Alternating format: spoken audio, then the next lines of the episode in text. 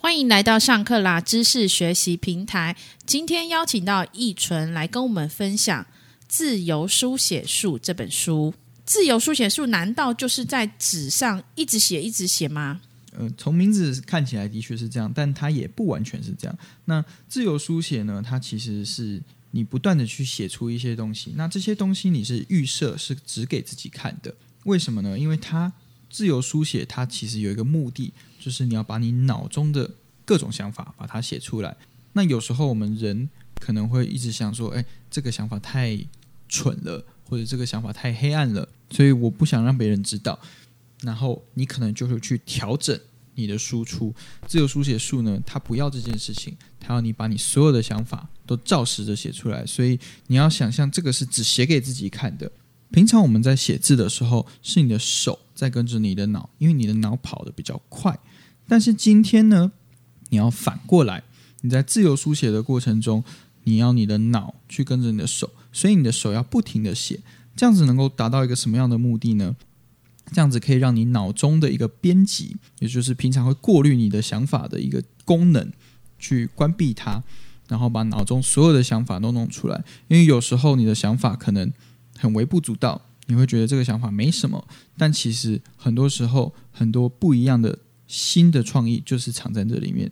这就是自由书写术所在做的事情。那这本书的架构有分三个部分。那第一个部分的话，是有告诉我们在自由书写的六个诀窍。这六个诀窍是什么呢？那自由书写的六大要点，那其实第一点呢，就是轻松式。为什么要轻松式呢？因为其实有些时候，你一直想着要去做完好的表现的时候，你反而会表现得更不好。反而你放轻松，不要那么全力的去做的时候。你反而可以表现得更好。那这个轻松式呢，就有一个很重要的概念，就是你要挖出你随性的想法，而不是说，哎，我现在要写出一个旷世巨作。没有，就是你要轻松，然后让你的想法自由的奔放，把你随性的想法、轻松的想法都把它写出来。那再来第二个部分的话，就是你要不停的快写，你要让你的手去跟着脑的速度，而不是让你的脑去跟着手的速度。这个时候你要。一直写，一直写，你只要去注意你写出来的东西有多少，你不需要去管你的值，就是要一直写。那再来呢，就是你要设下一个时间的限制，因为当你有设有一个时间的限制的时候，其实你会有一种的压力，反而可以更多的激发你在书写的时候，以及你在思考的时候的一个潜力。那再来第四个秘诀，就是要以你思考的方式去进行书写。那也就是说呢，你在写的时候，其实不需要去写非常细的东西。如果你写出来的东西是你自己看得懂的时候，这就是照着你思考的方式写所写出来的东西。那你今天你的思绪可能会一直跳来跳去，你可能一下子想到这件事情，又一下子一下子跳到另外一件事情，没关系，就全部都把它写出来。那第五点呢，就是提到说要跟着想法走。那这个所谓的跟着想法走呢，就是你要呼应你之前。有过的想法，然后你要接着要继续延续你的想法下去，也就是说，你的想法会一直跳，会有新的东西冒出来，但是你要回去回到这些跳出来的想法上面，继续的去延伸下去。那第六点，最后一点，他讲到要转移注意焦点。这个转移注意焦点，其实不是叫你要分心跑去看电视或什么的，而是说你要针对你已经写出来的东西，自己在问自己问题。为什么说要转移注意的焦点呢？是因为你的焦点可能会一直专注在“诶，我要想什么东西出来”，但是你到最后可能会说“诶，好像想不到什么东西了”。这时候你就要稍微换一下，去想说“诶，我刚刚写了什么东西？那我刚刚写的这个东西，我可以问自己什么样的问题跟这个东西有关的？这样就可以帮助你在开发新的想法，然后继续写下去。”嗯，第一部分已经告诉了我们六个诀窍的要点。第二个部分则探索运用自我书写激发创意与解决问题的方法。这个大概是在讲什么呢？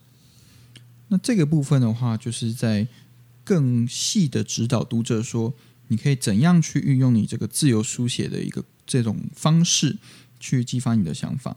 那其中有几个，我就列举几个，比方说，它里面有提到说，你在自由书写的过程，其实你就是把思绪，你把你的想法化为文字。为什么这个很重要呢？因为这样让你可以有一个基准点，你可以回头去看，然后再去发展这些想法。因为如果今天你只是想着这件事情，你可能到最后就会变成做白日梦，因为你一直想，一直想。你就忘记你前面在想什么东西，但是你今天把它这些东西全部写下来的时候，你还是可以回头看，说，诶，原来我大概五分钟、十分钟前我在想的这些东西，这些东西还有什么东西可以再继续的想下去，可以继续发展的下去。那还有一个，我也觉得能够最激发创意的关键，就是你要放下自己的聪明才智，你要突破一些既有的假设和概念。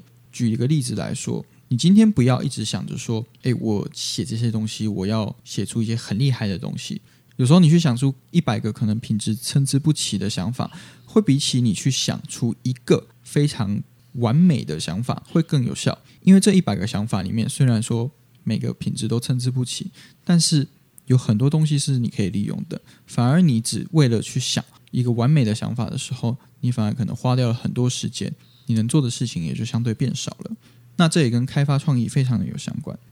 那第一部分是在跟我们说六大的一个要点，第二部分是在跟我们说要如何精进自由书写的技术。